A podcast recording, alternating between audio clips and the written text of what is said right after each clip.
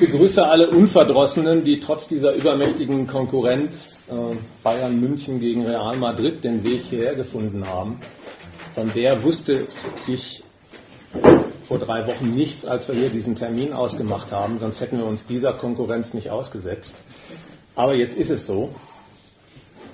Und das Thema des heutigen Abends, wie das Volk die Krise geistig wegstecken sollte, die es praktisch haften muss, will über die aktuelle Finanzkrise, die Staatsschuldenkrise, einige Argumente zur Diskussion stellen. Aber nicht so, wie wir das von dieser Stelle aus schon öfter gemacht haben, dass wir uns nämlich theoretisch äußern zu dieser Finanz- und Staatsschuldenkrise, sondern dass wir einmal die andere Seite, Medien, Politik, zu Wort kommen lassen mit den Argumenten, die der Bevölkerung unterbreitet werden. Warum die Maßnahmen, die in Europa eingeleitet werden, warum das ganze Euro-Rettungsprogramm und seine drastischen Konsequenzen nötig sind. Die Staatshaushalte in den europäischen Ländern fast überall gelten als überschuldet.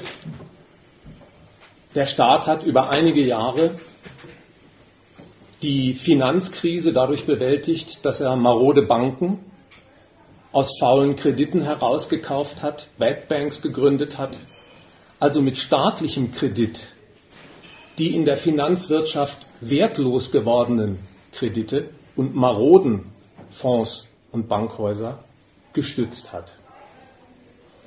Damit hat er einstweilen den Zusammenbruch dieser Finanzindustrie aufgehalten, eben um den Preis, dass das Schuldenvolumen der staatlichen Haushalte gewaltig angesprungen ist. So sehr, dass die Investoren misstrauisch werden gegen die enormen Berge von Staatsschulden, die sich bei Portugal finden, bei Spanien, Deutschland, Frankreich, auch Griechenland. Misstrauisch werden dahingehend, dass sie sich fragen, ob ein Staat, bei dem die Schulden immerfort anwachsen, ohne dass gleichzeitig geschäftliches Wachstum auf diesen Territorien damit angeschoben wird, ob solche Staaten eigentlich auf Dauer kreditwürdig sind. Ob solche Staaten aus ihren Standorten und den Geschäftserträgen, die da gemacht werden, über ihr Steueraufkommen die Mittel zusammenbringen und Kredite am Markt aufnehmen können, sodass sie ihre aufgelaufenen Schulden auf diese Weise bedienen und verzinsen können. Da wird die Finanzwelt vergleichend tätig, beäugt als erstes die Südländer kritisch, Portugal, Spanien, Griechenland, aber auch Irland,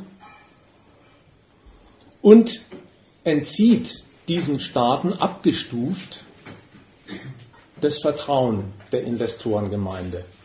Und das macht sich daran geltend, dass sie, wenn sie neue Staatsschuldpapiere aufkaufen, dies nur zu deutlich höheren Zinsen tun und bei einigen Staaten gar nicht mehr. So bei Griechenland der Fall. Griechenland ist in diesem Sinn pleite, kann sich am freien Geld- und Kreditmarkt kein neues Kapital für den Staatshaushalt beschaffen um seine Kreditverpflichtungen zu bedienen.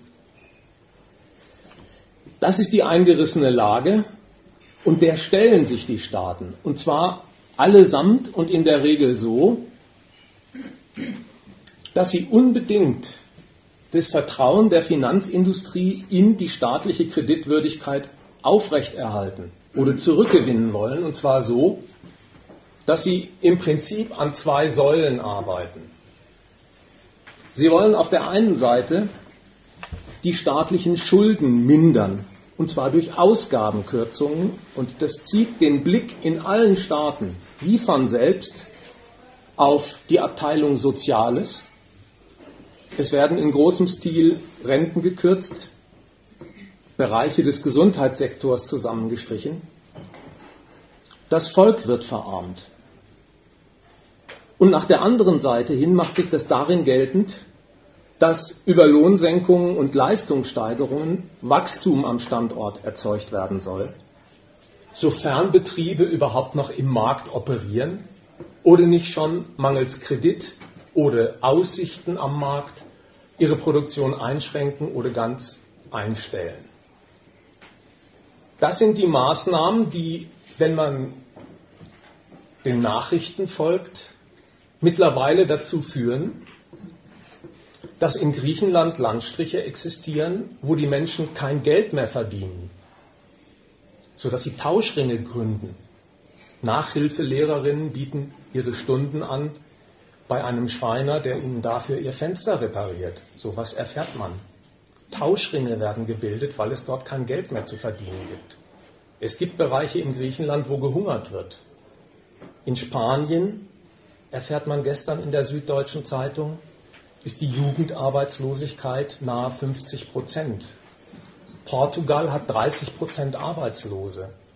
Die jungen Menschen dort mit Ausbildung und Uni-Zertifikat strömen nach Nordeuropa, weil sie um Arbeit nachsuchen.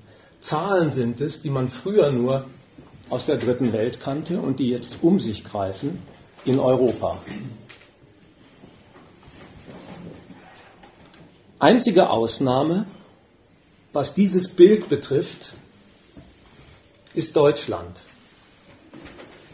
Die Verarmungsprogramme, die man von Italien mitgeteilt bekommt, von Griechenland und anderen, die werden aktuell in Deutschland gar nicht zum ersten Mal auf die Tagesordnung gesetzt, sondern Deutschland brüstet sich damit, dass hierzulande dieses Verarmungsprogramm seit dieser legendären Agenda 2010 der rot-grünen Regierung seit 10 oder 15 Jahren längst umgesetzt ist und weiter ausgebaut werden muss. Die Rente mit 67 steht auf dem Programm. Schröder, der Erfinder dieser Agenda, hat kürzlich nachgelegt und fordert eine Agenda 2030 und die Rente mit 70 steht vor der Tür.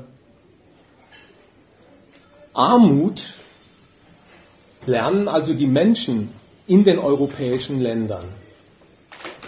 In diesen Tagen nicht mehr einfach nur als Wirkung kennen, als Wirkung von Geschäftsergebnissen und Umbrüchen an einem freien Markt, auf dem konkurriert wird, sondern sie lernen das kennen als politisch angesagtes Programm, als eine gewollte Verarmung von oben verordnet, von der sich die Regierungen der europäischen Länder versprechen, dadurch das Vertrauen der Finanzmärkte in die staatliche Kreditwürdigkeit zurückzugewinnen. Für so etwas muss man ein Volk agitieren.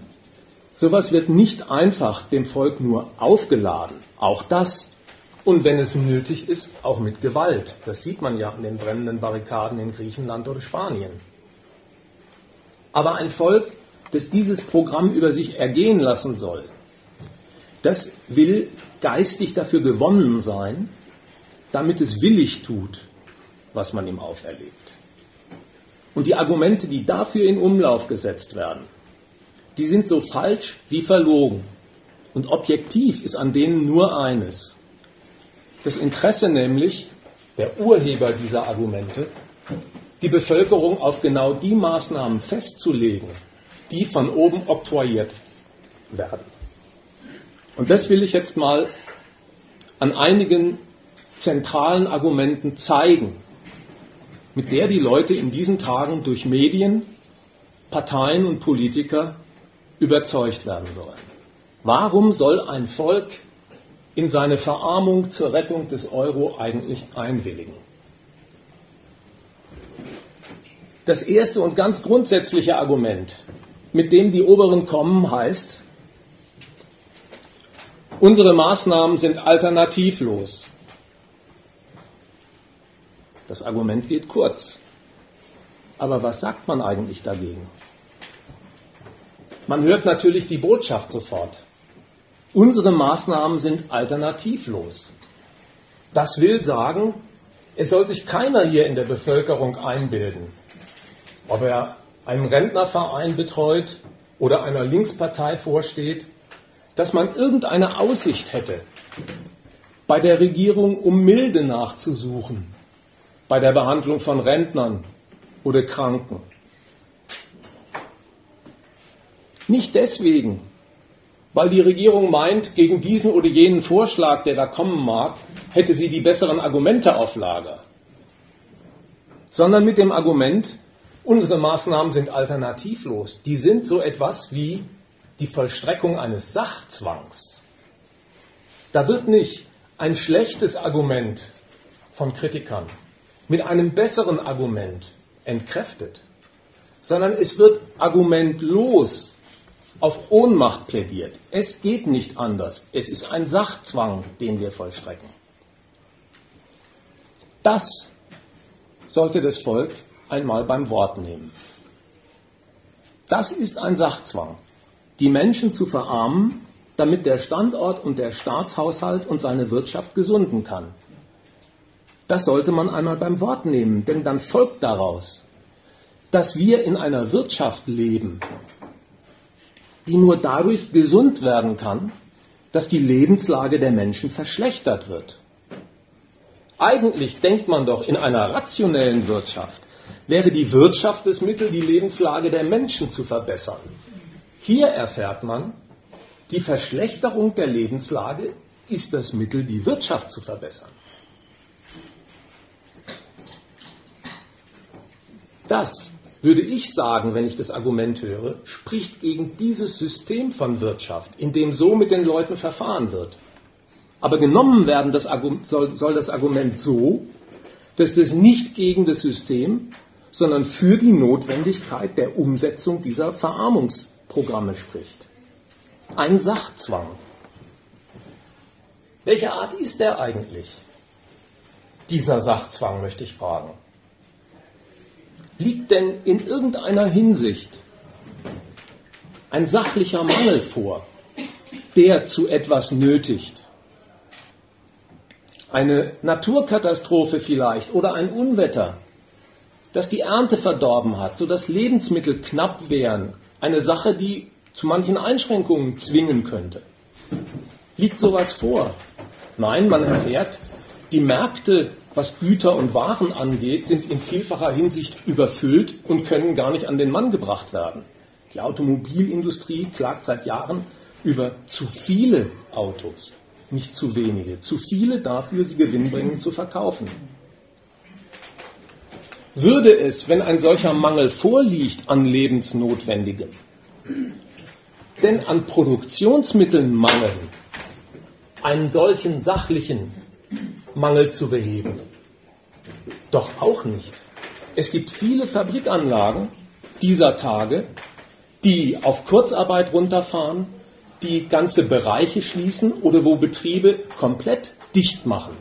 Da stehen verfügbare Maschinen und Fabrikationshallen zur Verfügung. Sie werden aber nicht betätigt, weil sich aktuell mit ihnen kein Gewinn machen lässt. Aber Sachlich gesehen lägen, selbst wenn man einmal unterstellt, dass es einen Mangel an Gütern in Sachen Versorgung gäbe, alle technischen Mittel parat, Produktionsmittel, einen solchen Mangel zu beheben. Und Menschen, die diese Produktionsmittel betätigen könnten, durch ihre Hände Arbeit, gibt es auch überreichlich, wie man hört. Je nach Zählart werden drei bis sechs Millionen Arbeitslose hier zusammengezählt, in den Südländern viel, viel mehr. Sachlich liegt also weder bei den Gütern des Bedarfs, noch bei den Produktionsmitteln, noch bei den Arbeitskräften in irgendeiner Hinsicht eine sachliche Notlage vor. Das, was wirklich vorliegt, ist, dass die Geldrechnungen, denen die gesamte Produktion, die Konsumtion in dieser Marktwirtschaft untergeordnet ist, aktuell nicht zur Zufriedenheit derer aufgeht, die damit wirtschaften. Und das ist alles. Alle Geldrechnungen gehen nicht auf, allen voran die des Finanzkapitals. Das Finanzkapital stellt sich auf den Standpunkt, die Staatsschulden, die es aufgekauft hat in Gestalt der Wertpapiere, die erlöst werden bei den Versteigerungen, weil man auf die Zinsen aus ist, die stehen im Verdacht, immer schlechter als Zinsquelle zu funktionieren. Man hat Vorbehalte in die Bonität dieser Staaten. Da wird den Staaten vorgerechnet, dass die Schulden, die so enorm gewachsen sind, viel zu wenig Wachstum anstacheln, sodass ein Misstrauen aufkommt, ob die Bedienung von Schulden und Zinsen aus nachwachsenden geschäftlichen Erträgen und darauf gegründeten und gezogenen Krediten auf den Weg gebracht werden kann. Dem stellt sich ein Staat. Das ist eine Geldrechnung, die die Finanzkapitalisten vorführen. Ein Staat stellt sich dem auf die genannte Weise. Ja, wenn das das Misstrauen der Finanzwelt ist, dann muss ich zusehen, dass ich meine Schulden mindere, indem ich die Ausgaben streiche. Natürlich vorrangig und in erster Linie da, wo dieses Streichen nicht wachstumsschädlich ist. Also wird nicht bei den Fabrikanlagen besteuert und genommen, sondern bei den Menschen, die einfach nur das, was sie an Geld haben, konsumieren, aufessen. Bei denen wird gestrichen. Sozialabbau nennt man das bei uns. Und damit umgekehrt ein Wachstum zustande kommt, wird auf Lohnsenkung plädiert und die Leistung gesteigert. Und warum macht es ein Staat? Weil er selber scharf darauf ist, dass die Geldquelle, mit, er, mit der er seinen ganzen Haushalt bestückt, um seine politischen und wirtschaftlichen Vorhaben zu finanzieren, vom Autobahnbau bis zu der Bundeswehr und ihrem Afghanistan-Einsatz, dass die Kreditwürdigkeit als Basis seines Staatshaushalts erhalten bleibt und das Finanzkapital ihm für dahin Geld leiht. So, wenn man darunter einen Summenstrich zieht, dann sind es zwar drei verschiedene Instanzen. Das Finanzkapital, die Realwirtschaft und der Staat. Und alle haben dieselbe Geldrechnung. Alle Geldrechnungen der drei verschiedenen Instanzen landen zielstrebig dabei, dass ihrer Geldrechnung dadurch besser gedient ist, wenn man die kleinen Leute schlecht behandelt, Ausgaben kürzt, darüber Kosten senkt und Schulden mindert und ihre Leistung steigert. Ich würde mir darauf folgenden Reim machen. Und den würde ich für den ehrlichen halten. Die schlechte Behandlung der Leute ist in diesem kapitalistischen System wirklich alternativlos. Das ist wahr. Aber dieses System ist nicht alternativlos. Der postulierte Sachzwang, auf den sich alle berufen, unsere Maßnahmen sind alternativlos. Der postulierte Sachzwang ist nämlich gar nicht so etwas wie ein Naturgesetz, sondern ein gemachter. Ein gemachter durch die staatliche Tat die ganze Wirtschaft und die Figuren in ihr auf ein Regime der Geldvermehrung zu verpflichten. Das ist also überhaupt nicht. Sachzwang legt sowas nahe. So etwas wie ein Naturgesetz des Wirtschaftens, aus dem alle Maßnahmen der Regierung wie von selbst folgen täten. Wäre es übrigens so, müsste man dafür auch nicht agitieren. Wer in der Physik darauf stößt, dass es ein Fallgesetz gibt, der hat ein Gesetz entdeckt. Für sowas agitiert man nicht. Für, für sowas muss man keinen vereinnahmen. Davon muss man niemanden überzeugen. Das gilt, egal wie der andere darüber denkt. Auch im Nachbarsgarten, der davon vielleicht gar keine Ahnung hat, fallen die Birnen von oben nach unten nach dem Fallgesetz. Wer aber mit dem Argument Sachzwang auf Leute losgeht, die nicht so spuren, wie er es will, hat eigentlich damit schon verraten, dass das, worauf er sich da beruft, Sachzwang, überhaupt nicht den Status eines Naturgesetzes hat, sondern ein Berufungstitel für Maßnahmen ist, die dann eben auch wirklich nur insoweit gelten, wie der Staat seinen Zwang dahinter stellt. Und das kann man im wörtlichen Sinne sehen, wenn man nach Griechenland schaut, dass die Verarmung des Volkes die Rettung des Staates und seines Haushalts ist, dass so etwas Zwangsgewalt notwendig macht, Das sieht man jeden Abend auf dem Syntagmaplatz in Athen, wenn die Polizei gegen die Protestierenden vorgeht.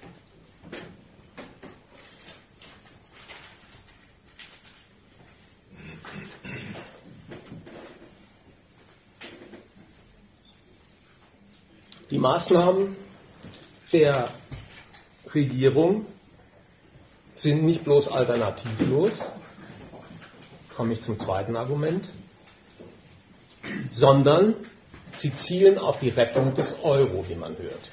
Das das zweite große Argument, das alles überwölbt. Die Verarmung in Europa ist unabdingbar nötig, weil der Euro unbedingt gerettet werden muss. Ich möchte mal die Aufmerksamkeit erregen mit einer ganz schlichten Frage, die sich an dieses Argument knüpft. Der Euro muss unbedingt gerettet werden, sagen Politiker und Journalisten. Welcher Euro eigentlich? wäre meine erste Gegenfrage. Welcher Euro eigentlich? Der Euro im Geldbeutel eines Angestellten oder Arbeiters? Oder der Euro in der Bilanz von Betrieben, Banken und dem Staatshaushalt? Die Frage ist nicht banal. Und das Wie der Rettung gibt sogar näheren Aufschluss, Aufschluss über das Was. Denn wenn man sich das Wie der Euro-Rettung in den verschiedenen Ländern anschaut, läuft sie immer nach demselben Drehbuch ab. Den kleinen Leuten, den Rentnern, den Angestellten und Arbeitern müssen möglichst viele Euro weggestrichen werden, weggenommen werden, damit der Euro in den Bilanzen der großen Betriebe, der Banken und des Staates wieder seine Wirkung entfaltet. Und das ist nicht, wofür es mitunter in der Bildzeitung ausgegeben wird, eine Ungerechtigkeit, immer auf die Kleinen, sondern das ist eine Systemnotwendigkeit, die überhaupt nicht verdient, dass sie gerechtfertigt wird, sondern die man einmal bitterernst zur Kenntnis nehmen muss, um sich darüber klar zu werden, mit was für einem schäbigen System man zu tun hat. Der Euro muss gerettet werden. Dazu kann jeder nicken. Ja, ja. Warum? Weil er seinen Geldbeutel aufschlägt, reinblickt und feststellt, ja, da sind Euros drin, die braucht man ja wohl. Das stimmt. Alle wirtschaften im Euro. Die Frauen, die bei Schlecker ihre 400 Euro verdienen, genauso wie ein DAX-Vorstand. Alle wirtschaften im selben Geld, das man Euro nennt. Nur, dieser Euro bezeichnet zwar den allgemeinen Reichtum,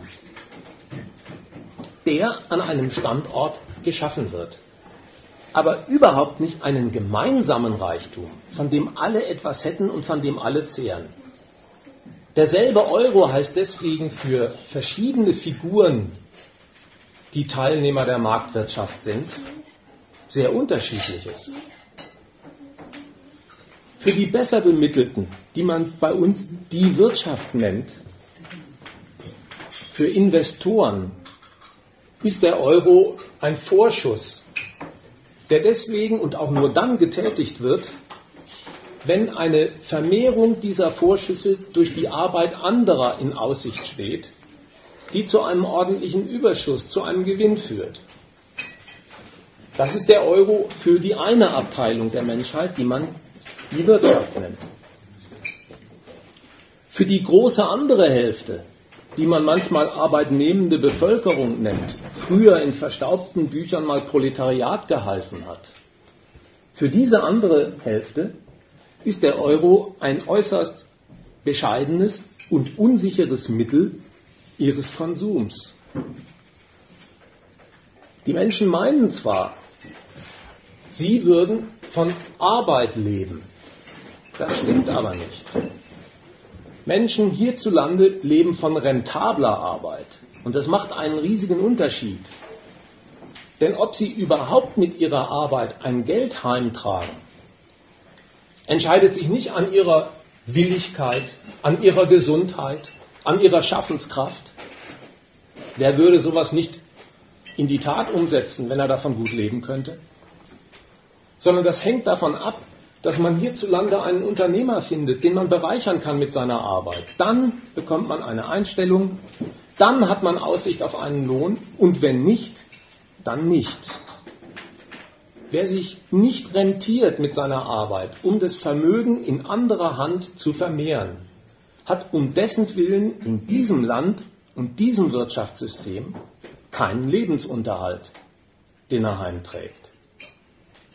Und Wachstum macht diesen Umstand überhaupt nicht ungeschehen, sondern hebt ihn höchstens auf eine neue Stufenleiter. Denn so wie hier gewachsen wird in der kapitalistischen Konkurrenzwelt, geschieht es vornehmlich mit dem Mittel der Rationalisierung, so hat man das mal geheißen. Mit neuen Maschinen wird aus immer weniger Arbeit immer mehr Produkt gezogen, das sich gewinnbringend verkaufen lässt. Das heißt, mit dem Wachstum, das vorankommt, wächst auch das Heer derer, die als Opfer dieser Rationalisierung die Entlassenen sind, die man bei uns Arbeitslosenheer nennt. Das ist Wachstum durch Ausbeutung. Dieses Prinzip, das ist im Euroraum von den politischen Urhebern der ganzen Euro-Konstruktion auf größere Füße gestellt worden. Nach diesem Muster wird in jedem europäischen Staat gewirtschaftet und nicht nur dort, in allen, die sich kapitalistisch nennen. Aber mit der Euro-Konstruktion sollte dieses Prinzip auf eine höhere Ebene gehoben werden, ein vergrößerter Wirtschaftsraum, in dem sich die verschiedenen Euro-Länder zusammenschließen, ohne Zollschranken, ohne Hindernisse für den grenzüberschreitenden Waren- und Kapitalverkehr, wollten sie, dass darüber immer größere Kapitale gezüchtet werden, Global Player, die weltmarktfähig sind, insbesondere gegen Amerika, sodass immer mehr Geschäft in diesem Euroraum durch immer größere und produktivere Kapitale abgewickelt wird, die am Ende dazu führen, dass Geld, in dem so gewirtschaftet wird, zu einem Weltgeld zu machen, zu einem Geld, bei dem alle internationalen Anleger zu dem Urteil kommen, in diesem Geld wird so viel gutes Geschäft gemacht, dass es mindestens dem Dollar ebenbürtig wird. Diese Geldkonkurrenz gegenüber dem auswärtigen Rivalen. Das war die Euro-Konstruktion, für die der Binnenmarkt und das gemeinsame Geld geschaffen worden ist. Dass jetzt in der Krise die politischen und ökonomischen Nutznießer dieser Konstruktion sagen, dieser Euro muss unbedingt gerettet werden, das kann ich wohl verstehen. Das ist ja zu ihrem Nutzen. Aber die wollen ja nicht nur sagen und sagen auch nicht nur nach außen hin. Wir wollen unseren Vorteil retten, wenn wir den Euro retten, sondern sagen tun sie, wir alle haben vom Euro profitiert. Wir retten etwas ganz anderes als unseren Vorteil, den wir mit dem Euro verknüpfen. Wir retten eigentlich den Vorteil aller. Wir alle haben vom Euro profitiert erfährt man täglich in den Nachrichten und angesprochen fühlen sollen sich nicht bloß die Vorstände von DAX-Unternehmen, die wirklich mit dem Euro gute Geschäfte gemacht haben, auch nicht nur Börsengurus, die im Euro spekulieren, sondern auch ganz gewöhnliche Arbeiter und Angestellte. Und was denen als Beweis vorgeführt wird, taugt eigentlich dazu, den Beweis zu widerlegen. Der arbeitnehmenden Bevölkerung wird gerne vorgerechnet, doch, doch, auch ihr habt einen großen Nutzen aus dem Euro. Schaut euch doch nur mal die vielen Exporterfolge an, die Deutschland zu Wege bringt im Euroraum in Richtung Frankreich, Italien, Griechenland. Nur, der Vorteil, den sich jetzt ein Arbeiter aus einer deutschen Fabrik mit diesem Euro-Export gutschreiben soll, ist überhaupt nicht sein Ertrag aus dem Euro, äh, aus dem Export, sondern der Ertrag, den die Exportfirmen aus ihm rausgeschlagen haben. Denkt mal, wie Frankreich, als die Lagarde noch Finanzministerin war, Deutschland angegangen ist mit dem Argument, Deutschland mit seinem ausufernden Niedriglohnsektor und seinen Billigexporten ruiniert die französische Geschäftswelt und sorgt für ein Ansteigen der Arbeitslosigkeit in Frankreich. Was geben die da eigentlich bekannt? Dass die Billigkeit deutscher Arbeit ein Erfolgshebel dafür war, deutsche Exporte nach Frankreich auszudehnen und dort die Geschäftswelt niederzukonkurrieren und den Arbeitern ihren Arbeitsplatz streitig zu machen. Einer, der mit seiner Billigarbeit an einem Erfolg teilhaben soll, den andere damit einfahren, der ist gar nicht Nutznießer im wörtlichen Sinn. Der hat ja einen Nachteil in Kauf genommen, damit dieser Exporterfolg zustande kommt, eben seine Lohnsenkung der Vorteil, der ihm deswegen eigentlich und letztlich überhaupt nur zugeschrieben wird, ist ein ganz anderer. Es wird nämlich gesagt, Arbeitsplatz. Ohne den Euro, ohne den dadurch beflügelten Export in Europa, wären Millionen Arbeitsplätze verloren gegangen. Und das ist ein Vorteil, der da jetzt angepriesen wird, der logisch gesehen eigentlich nur in der Vermeidung eines anders gearteten Nachteils besteht. Man sagt nämlich den Leuten, ohne diesen Exporterfolg dank Euro wärt ihr euren Job schon lange los. Das ist ein Argument, das den Charakter einer Erpressung hat und das davon lebt, dass der Mensch, weil er abhängig ist vom Geschäftserfolg, der Unternehmungen einwilligt da rein, dass er deren Erfolg wollen muss, auch um den Preis, dass er sich selber bei Lohn und Leistung schlechter stellt, weil er sonst seinen Arbeitsplatz gleich ganz einbüßt. Und so ist es selbstverständlich geworden, in Deutschland und in der deutschen Wirtschaft und in der deutschen Tariflandschaft, dass nicht nur Voll, sondern Teilzeit gearbeitet wird, dass Leiharbeit boomt, dass ein Niedriglohnsektor mittlerweile 30 Prozent der gesamten Bevölkerung erfasst. 30 Prozent der gesamten Bevölkerung rechnen offizielle Statistiken vor, arbeiten mittlerweile für einen Lohn, der in ihrer eigenen Diktion den Tatbestand Niedriglohn erfüllt. Eines Lohns, von dem sie selber sagen, leben kann man davon nicht, schon gleich nicht eine Familie ernähren. Ein solches Programm der Ausnutzung und Schlechterstellung der arbeitenden Bevölkerung, das wird in allen Staaten Europas verfolgt, um den sozialen Abbau komplettiert mit den Staaten, die Finanzwelt für sich einnehmen wollen. Und das im Vergleich zu den brennenden Barrikaden in Griechenland die Verhältnisse in Deutschland so kommod, so moderat ausschauen, das hat nur den von mir eingangs genannten Grund, dass Deutschland dem Verarmungsprogramm, das andere jetzt in Angriff nehmen, 15 Jahre oder noch länger vorausgeeilt ist. Die haben das gröbste Abbruchwerk bereits hinter sich und wollen es fortschreiben mit dieser Agenda 2030, die jetzt ins Gespräch kommt. Aber auf dieser Grundlage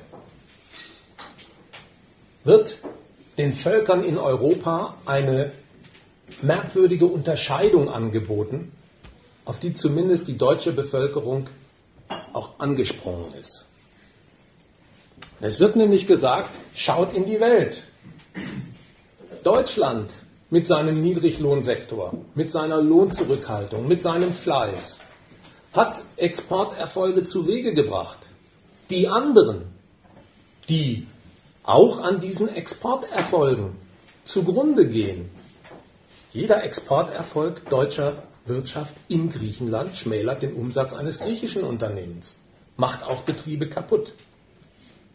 Jeder Exporterfolg auswärts hinterlässt dort negative Spuren. Die Staaten dort sind überschuldet und dargelegt wird dem Volk dieses Ergebnis des Wettstreits wirtschaftlicher Machtapparate so, dass gesagt wird, da sieht man, zu was man kommt, wenn man ein fleißiges Volk ist, so wie das Deutsche. Und man sieht gerade so gut, wohin es führt, wenn man so faul und verderbt ist, wie die Völker in Südeuropa. Die Griechen, die Portugiesen, die Italiener, die Spanier. Es wird eine Unterscheidung angeboten, um eine Krisenlage zu würdigen, die durch den Konkurrenzkampf nationaler Wirtschaftseinheiten zu Wege gebracht worden ist. Eine Unterscheidung der Gestalt, dass die Menschen sich sagen sollen, ja, was man dort sehen kann, ist das Ergebnis eines Wettstreits zwischen fleißigen Völkern und sparsamen Völkern im Verhältnis zu faulen und gierigen. Und deswegen heißt das Urteil über die Krise, die Hauptschuld an der Krise im Euroraum tragen die anderen, nicht wir. Die anderen, eben die faulen Völker, das Griechische musste dafür besonders lange herhalten, die die Fleißigen um ihren Erfolg bringen. Was ist davon zu halten? Was ist daran richtig? Was ist daran falsch? Wozu taugt sowas?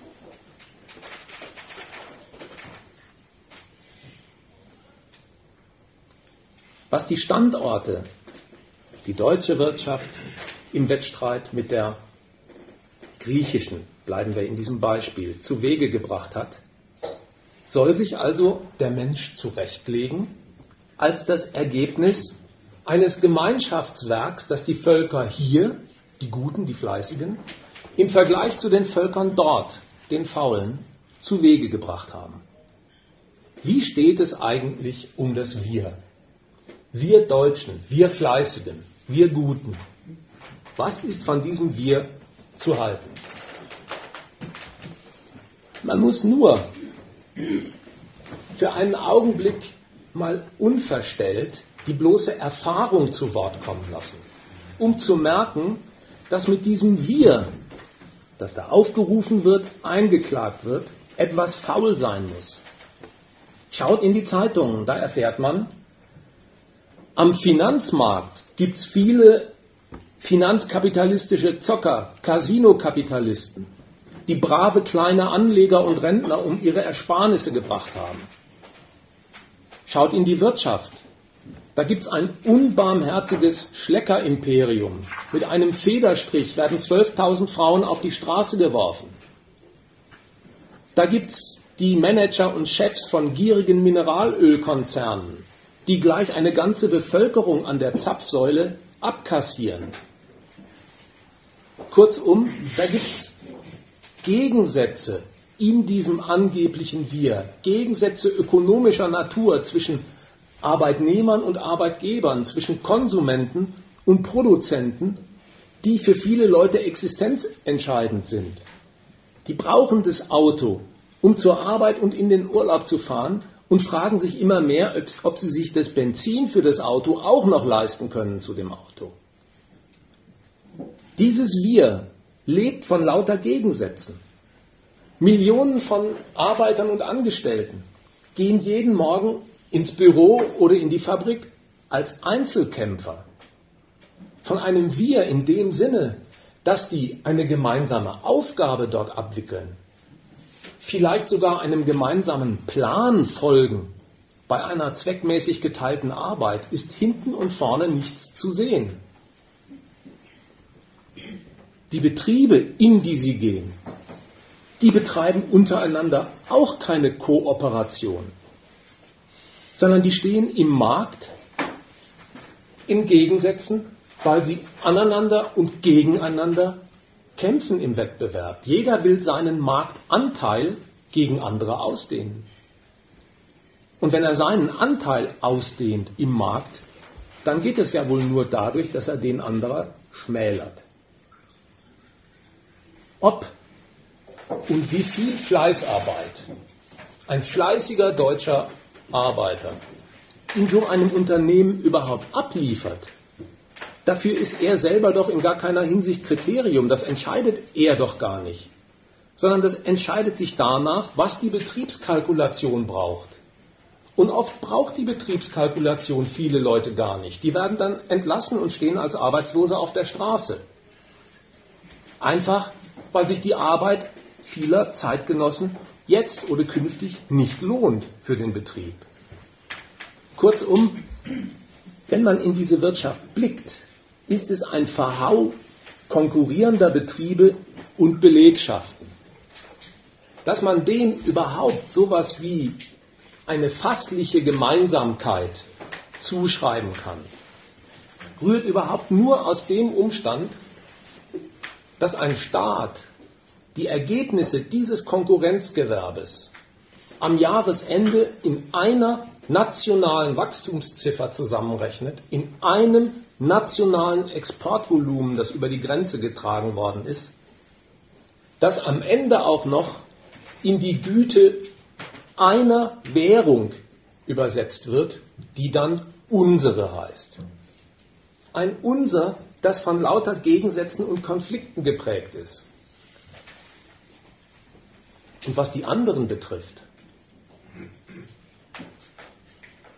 über die man sich ja so sicher ist, dass sie, wie man die Südländer so kennt, dumm wie die Nacht, faul wie ein Meter Feldweg und gierig ohne Ende sind. Was weiß ernstlich genommen, was weiß denn ernstlich genommen ein Karosserieschlosser von BMW über den Schweißer von einer Werft in Piräus?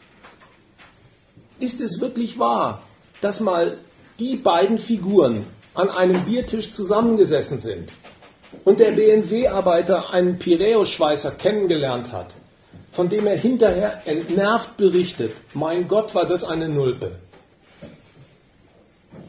Dumm, faul, geizig. Gibt es nicht. Diese Figuren, die behaupten, den Charakter des anderen komplett durchschaut zu haben, die kennen sich nicht einmal. Aber sie müssen sich auch gar nicht kennen, um in die heftigsten Gegensätze verstrickt zu werden. Das besorgen allein die Wirtschaftsapparate, in denen sie tätig sind. Die Unternehmungen in, Do in Deutschland, die auf die billige Arbeit ihrer Mitarbeiter drängen, die münzen diesen billigen deutschen Fleiß in Exporterfolge nach Griechenland um, mit dem dortigen Firmen das Leben schwer gemacht wird, auch manche Pleite erzwungen wird, sodass der griechische Arbeiter seinen Lohnverzicht oder seinen Arbeitsplatzverzicht verbuchen darf. Ja, da steht der deutsche Arbeitnehmer in einem Gegensatz zum griechischen, aber nur vermittelt über das, was die Betriebe und die nationalen Wirtschaftsapparate, in denen sie tätig sind, aus ihren Tätigkeiten gemacht haben. Damit ist der Gegensatz zwischen denen fertig. Die Geschichte allerdings noch nicht, weil die hat ja noch ihre eigene Pointe. Erst werden die Deutschen beglückwünscht, dass sie so brauchbare Billigarbeit abliefern, mit, denen, mit der sich ein Exporterfolg nach dem anderen einfahren lässt. Kaum ist der Triumph vermeldet, werden die bösen Folgen des Triumphes präsentiert. Die deutschen Exporterfolge haben auswärts viel Geschäft kaputt gemacht. Die Staaten sind darüber in immer höhere Schulden geraten, haben immer weniger Wachstum und Steuerergebnisse vorzuzeigen, sodass mit den Geschäftserfolgen die Geschäftsgrundlagen kaputt gehen, die Deutschland für sich benutzen will. Leute, die man kaputt konkurriert im Ausland, sind künftig keine Käufer mehr für deutsche Exportware. Staaten, die überschuldet sind, kein Geld mehr am Finanzmarkt bekommen, sind kein brauchbarer Mosaikstein mehr in einem gesamteuropäischen Kunstwerk, das einen Wirtschaftsraum für den gesamten Euro präsentiert, das die internationale Geschäfts- und Finanzwelt seriös, brauchbar, zukunftsfähig findet. Also muss für das, was diese Geschäftserfolge im Ausland angerichtet haben, für das, was sich in diesen Staaten an Schuldentürmen aufgebaut haben, wieder der deutsche Arbeiter mit seinem Billigexport gerade stehen, indem ihm gesagt wird, damit unser Haushalt, der deutsche, kreditwürdig ist und bleibt und wir den Krediten den gegenüber Griechenland unser Ja-Wort geben können, um die zu stützen, muss der deutsche Haushalt von Ausgaben entlastet werden, um das Vertrauen der Finanzmärkte zu erwerben. Seht also bitte ein, es bleibt nicht nur bei billiger Arbeit in Deutschland, sondern die Sozialabgaben in Deutschland müssen jetzt auch runtergefahren werden, um die Folgen des Erfolges auswärts auf diese genannte Weise zu moderieren. So werden Völker in dieser Krise angesprochen, sodass man an dieser Agitation merken kann, die Leute, denen gesagt wird, ihr steht da in einem Gegensatz zum Griechen. Der Grieche mit seiner Faulheit ist ein Klotz am Bein, der den fleißigen Deutschen um seinen Ertrag bringt. Diese Figuren stehen von Haus aus gar nicht in einem Gegensatz, sondern die werden in einen solchen versetzt, und zwar durch die Art von Wirtschaft, die auf den Territorien dieser Nationen kapitalistisch betrieben wird. Für diesen Gegensatz werden sie eingespannt und benutzt und dazu sollen sie sich bekennen. Diese Ideologie vom faulen Volk und vom fleißigen Volk, die enthält nicht nur die Fehler, die ich genannt habe, sondern diese Ideologie erfüllt auch eine Funktion, auf die es den Oberen, die das vertreten, schwer ankommt. Die wollen nämlich damit erzielen, dass sich das deutsche Volk, das hierzulande arbeitet, mit seiner Regierung zusammenschließt, sich dahinter stellt und die Maßnahmen befürwortet, am Ende gar fordert, die die deutsche Regierung zur Verarmung fremder Völker in Auftrag gibt, gegenüber den Griechen und den faulen Mitgliedern der Südschiene. Denn die Verarmung auf deren Territorien, das ist das, was im Wesentlichen durch dieses Tandem Mercosi, durch Deutschland und Frankreich, die Vorbedingung ist, die auf jeden Fall umgesetzt werden muss, damit sie sich überhaupt die Stützungsmilliarden, die Kredite verdienen, die zur Rettung des Euroraums in solche Staaten wie Griechenland oder Italien oder Spanien investiert werden.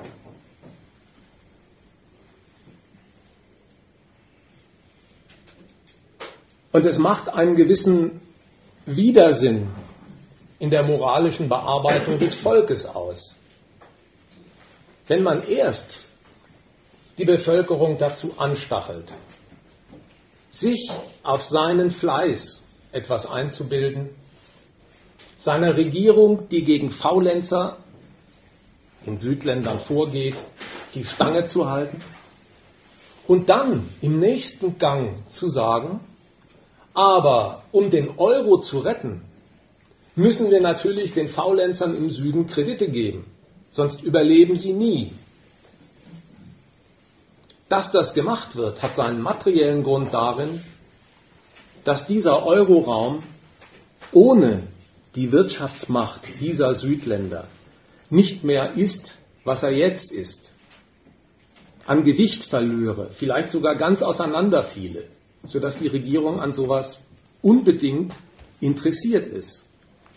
Aber den Völkern wird mitgeteilt, ihr, die wir darauf geeicht haben, dass die Faulheit dieser Völker die Schlamperei ihrer Regierung überhaupt der Grund für deren Krisenlage ist, müsst jetzt nicht fürchten, dass wir deren Egoismus mit deutschem Altruismus honorieren. Wir geben denen nicht Kredite, damit sie damit in Saus und Braus leben, sondern wenn wir denen Kredite geben, dann mit eindeutigen Vorgaben, wie und zu welchen Zwecken mit diesen Krediten zu wirtschaften ist und wie der Staat sein Volk zu behandeln hat und schlechter zu stellen hat, damit insgesamt die Kreditwürdigkeit des Staates am Finanzmarkt gerettet wird.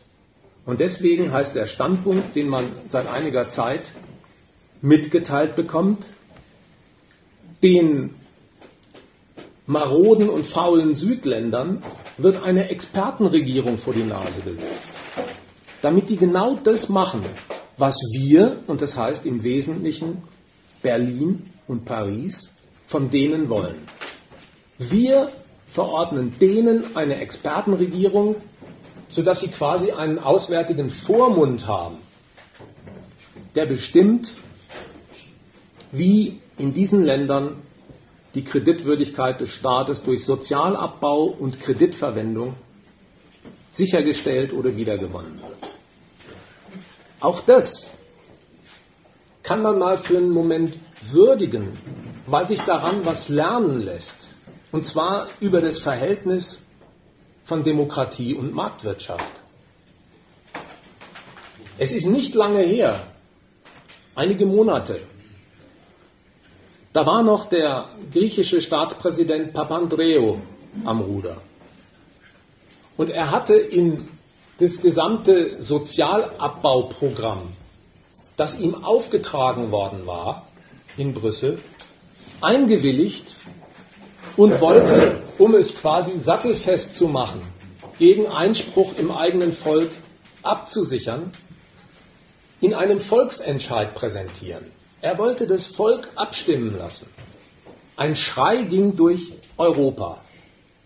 Das wäre unmöglich, das Volk zu fragen, wie sie eigentlich zu diesem in Brüssel beauftragten Programm stehen, das Papandreou umsetzen will. Das geht nicht.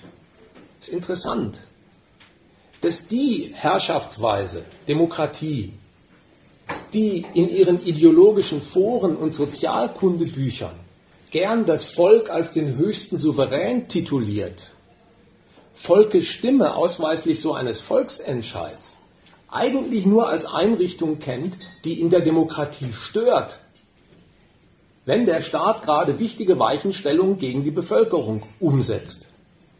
Am Ende sagt das Volk noch Nein, bloß weil man es gefragt hat. Das kommt also gar nicht in die Tüte.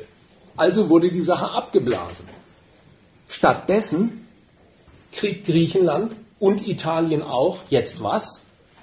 Eine Expertenregierung. Und auch die haben nicht die Griechen und Italiener erfunden, sondern auch die ist eine Vorgabe aus Berlin und Frankreich und ist sowas wie die weiche Fassung des Sparkommissars, der mal im Gespräch war. Das einfach eine Figur aus Brüssel, Sparkommissar genannt, den nationalen Haushalt von Griechenland oder Italien in seine Regie nimmt, nimmt und die örtlichen Politiker entmachtet. Eine Expertenregierung. Das ist interessant. Denn jetzt lernen wir über die Demokratie, nicht nur ein Volksentscheid kann sehr störend sein in der Demokratie, Mitunter ist sogar eine gewählte Regierung sehr störend in der Demokratie. Die in Athen oder in Italien gewählte Regierungen gelten als extrem störend und unpassend und eigentlich mit allen demokratischen Prozedere für unvereinbar. Man muss sich vergegenwärtigen, was hinter diesem technischen Begriff sich verbirgt. Expertenregierung immerhin. Da werden demokratisch gewählte Regierungen in Athen und Italien kassiert. An die Stelle treten sogenannte Expertenregierungen, die zwar von deren Parlamenten gewählt werden, in Griechenland oder Italien, aber eben auf Druck einer auswärtigen Kreditmacht, auf Druck von Deutschland, das größte Gläubigernation ist und so etwas zur Voraussetzung dafür macht, dass Kredite in diese Länder fließen. Daran kann man merken, wie verlogen die Lehrsätze aus den Sozialkundebüchern sind, die mancher von uns hat lernen müssen. Nämlich, Demokratie ist das Höchste. Da ist das Volk der Souverän. Und alles andere, die Wirtschaft, hat sich dem unterzuordnen. Und vielleicht ist auch die Wirtschaft noch gar nicht demokratisiert genug. Daran muss man arbeiten. Diese Rang- und Reihenfolge wird gelehrt, gelernt. Demokratie das Höchste, die Wirtschaft dem untergeordnet. Was wir jetzt lernen, anlässlich der Tatsache, dass es Expertenregierungen gibt, auf auswärtigen Druck hin, ist, die Demokratie ist sowas wie das Mittel einer marktwirtschaftlichen Raison. Die Demokratie ist eine Herrschaftstechnik, die hat den wirtschaftlichen Notwendigkeiten im Land Rechnung zu tragen. Und wo sie das nicht tut, wo sie Wahlprodukte, Wahlergebnisse, Regierungen aus solchen Wahlergebnissen hervorbringt, die diesen wirtschaftlichen Anforderungen nicht genügen, da wird sie aus dem Verkehr gezogen, jedenfalls bis auf weiteres. Da ist die Genesung des kapitalistischen Wachstums, die Wiederherstellung staatlicher Kreditwürdigkeit bei Finanzkapitalisten viel wichtiger, als an diesem demokratischen Prozedere festzuhalten. Also kriegen sie eine Expertenregierung verpasst. Was ist es eigentlich? Expertenregierung legt ja irgendwie die Konnotation nahe, dass man sich gewählte Repräsentanten wie Dummköpfe vorstellen soll, die jetzt um Sachverstand ergänzt würden. Sind gewählte Repräsentanten Dummköpfe? Wer weiß. Und wenn, dann vermutlich nicht mehr als andere. Aber die Frage ist auch eigentlich akademischer Natur, die müsste man sich gar nicht stellen. Denn wer einen Parlamentssitz ergattert, hat nicht einen IQ-Test bestanden, sondern eine Wahl gewonnen. Und das ist was ganz anderes. Und wer die Wahl gewonnen hat und hinterher in entsprechender Zusammensetzung eine Regierung stellt, mit einer Partei oder einer Koalition aus Parteien, der muss wieder nicht Intelligenzleistungen vollbringen. Er muss Gesetze machen. Und es ist keine Frage der Intelligenz, sondern der Gewalt. Das verschafft ihnen Geltung. Und in früheren Tagen wurde mal gespottet über die Glanzleistungen der größten Dummköpfe der deutschen Politik. Lübcke, vielleicht hier nur noch für manche erinnerlich. Kohl ist auch mal verspottet worden von Titanic und anderen als Birne. Bis dann der Kanzler der deutschen Einheit erstrahlte und mit seinem nationalen Erfolg auch dieses Satireblatt zum Schweigen gebracht hat. Aber Lübcke schlecht zu machen und zu sagen, ich habe neulich auf einer Platte wieder gehört, wie der in Nigeria aus dem Flieger steigt und sagt, guten Tag, meine Damen und Herren, liebe Neger. Ja, das ist gar nicht mal ein Lapsus Linguae, das ist wirklich eine Dummheit, die gegen die Political Correctness verstößt. Aber es hat überhaupt nicht die Karriere verdorben. Und Kohl mit seinen minderen geistigen Qualitäten anzugreifen, so sie überhaupt vorliegen, ist deswegen keine intelligente Leistung, weil Machthaber überhaupt keine Nobelpreisträger in Naturwissenschaften sein müssen. Die regieren nicht mit Erkenntnissen, sondern Gesetzen. Das sind Machtfragen, keine Intelligenzfragen. Also gut.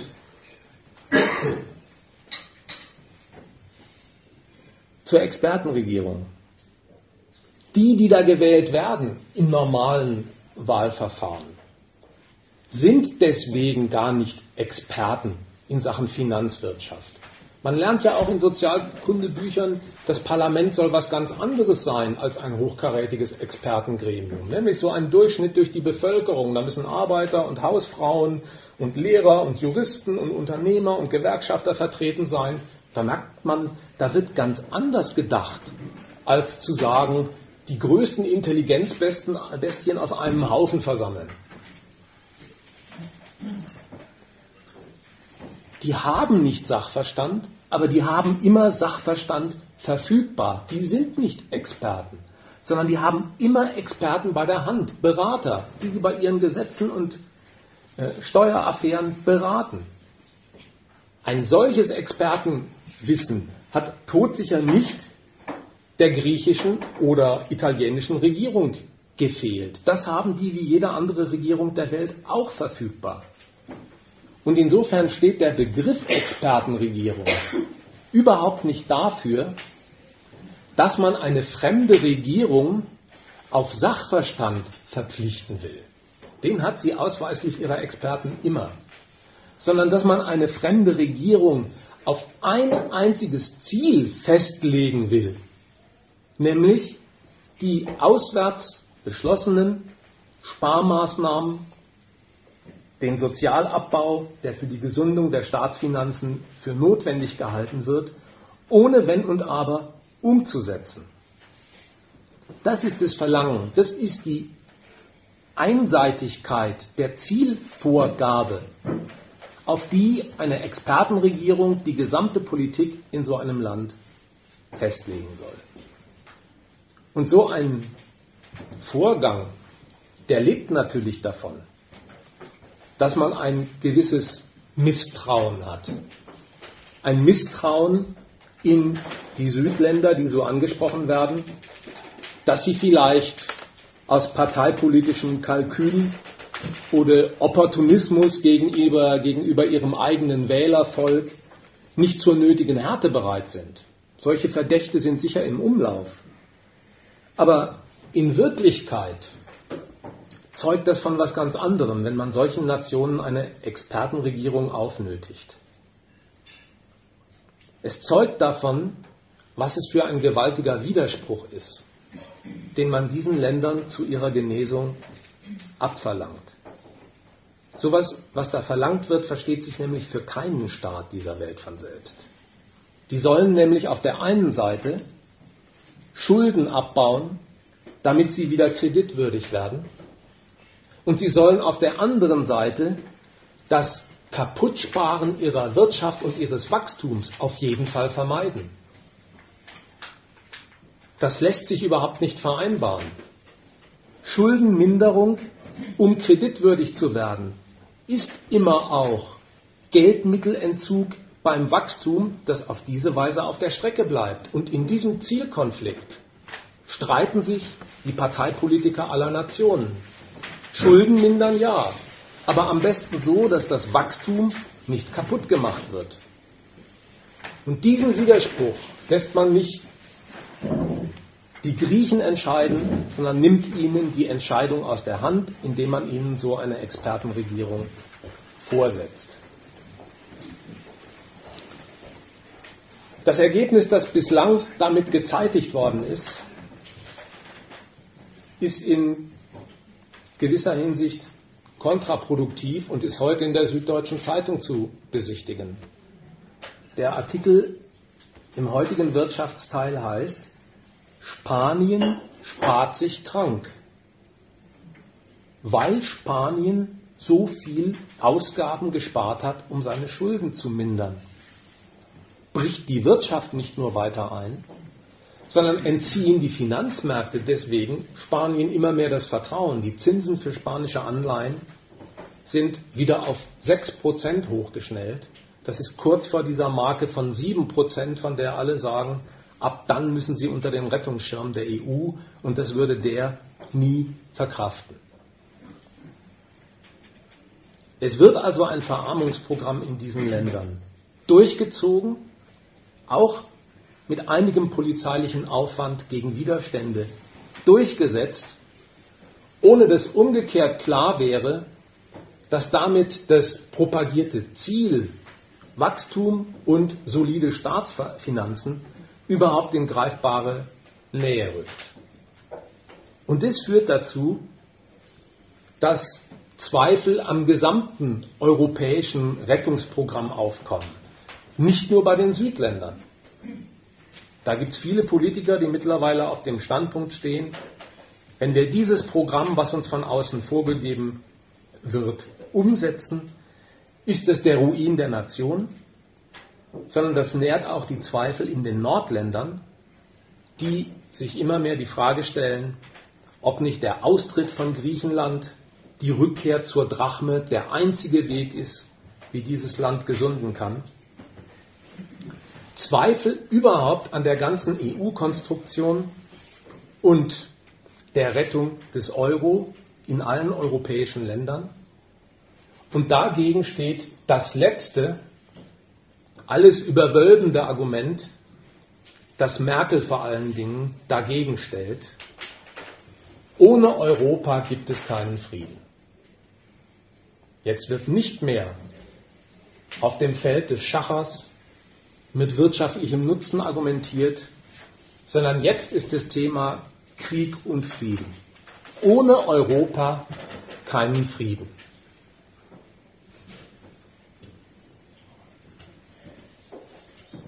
Man muss mal würdigen, wie Staaten sich mit einem einzigen Satz als monströse Apparate zu erkennen geben. Das, wovor sie warnen, ohne Europa keinen Frieden, das sind sie selbst. Die einzigen denkbaren Täter, die nach einem Auseinanderbrechen der EU einen Waffengang in Europa in Erwägung ziehen, durchführen, Krieg machen, die einzig dafür denkbaren Täter sind eben die Staaten, die davor warnen. Und es wirft ein Licht auf die Interessen, die solche Staaten in und mit der EU wie ohne sie verfolgen. Aus so einer Ankündigung spricht ja wohl implizit das Kalkül, Entweder wir verschaffen uns in der EU den nationalen Machtzuwachs, auf den wir aus sind, oder die Nationen nach Kündigung der EU auf sich gestellt, könnten wieder den Krieg als Option ins Auge fassen, diesen Machtzuwachs herbeizuschaffen. Die trauen die, nicht ich, die trauen ihren eigenen nationalen Interessen das Kaliber zu, dass die in einen Waffengang gegeneinander münden. Und wenn das so ist, wie die es sagen, dann ist die EU auch ganz sicher nicht so etwas wie eine Lehre aus zwei Weltkriegen, die man in Europa gezogen hat. Jedenfalls nicht die, dass die Nationen jetzt mal aufhören, sich mit Gegensätzen zu traktieren, sondern die haben sich in der EU darauf festgelegt, einen Gegensatz gegen einen noch viel größeren Dritten außerhalb der EU auszufechten, sich als EU-Länder in einem vergrößerten Wirtschaftsraum zusammenzuschließen, um einem übermächtigen amerikanischen Standort mit seinem Weltgeld Dollar den Rangplatz streitig zu machen. Im Verbund mit den europäischen Staaten will jede Nation für sich mehr ökonomische und politische Macht gewinnen, als sie auf, auf sich allein gestellt es im Kreuz hätte. Und dahinter haben sie einige nationale Rivalitäten zurückgestellt, ohne dass die zum Erliegen gebracht worden sind. Und das sieht man jetzt. Jetzt in der Krise. Jede Nation in der Krise ist auf ihren Machtzuwachs auf Kosten anderer bedacht. Die deutsche Gläubigernation verlangt von Griechenland, wie dessen Politik, dessen Verarmung, dessen Ruinierung des wirtschaftlichen Standorts auszusehen hat.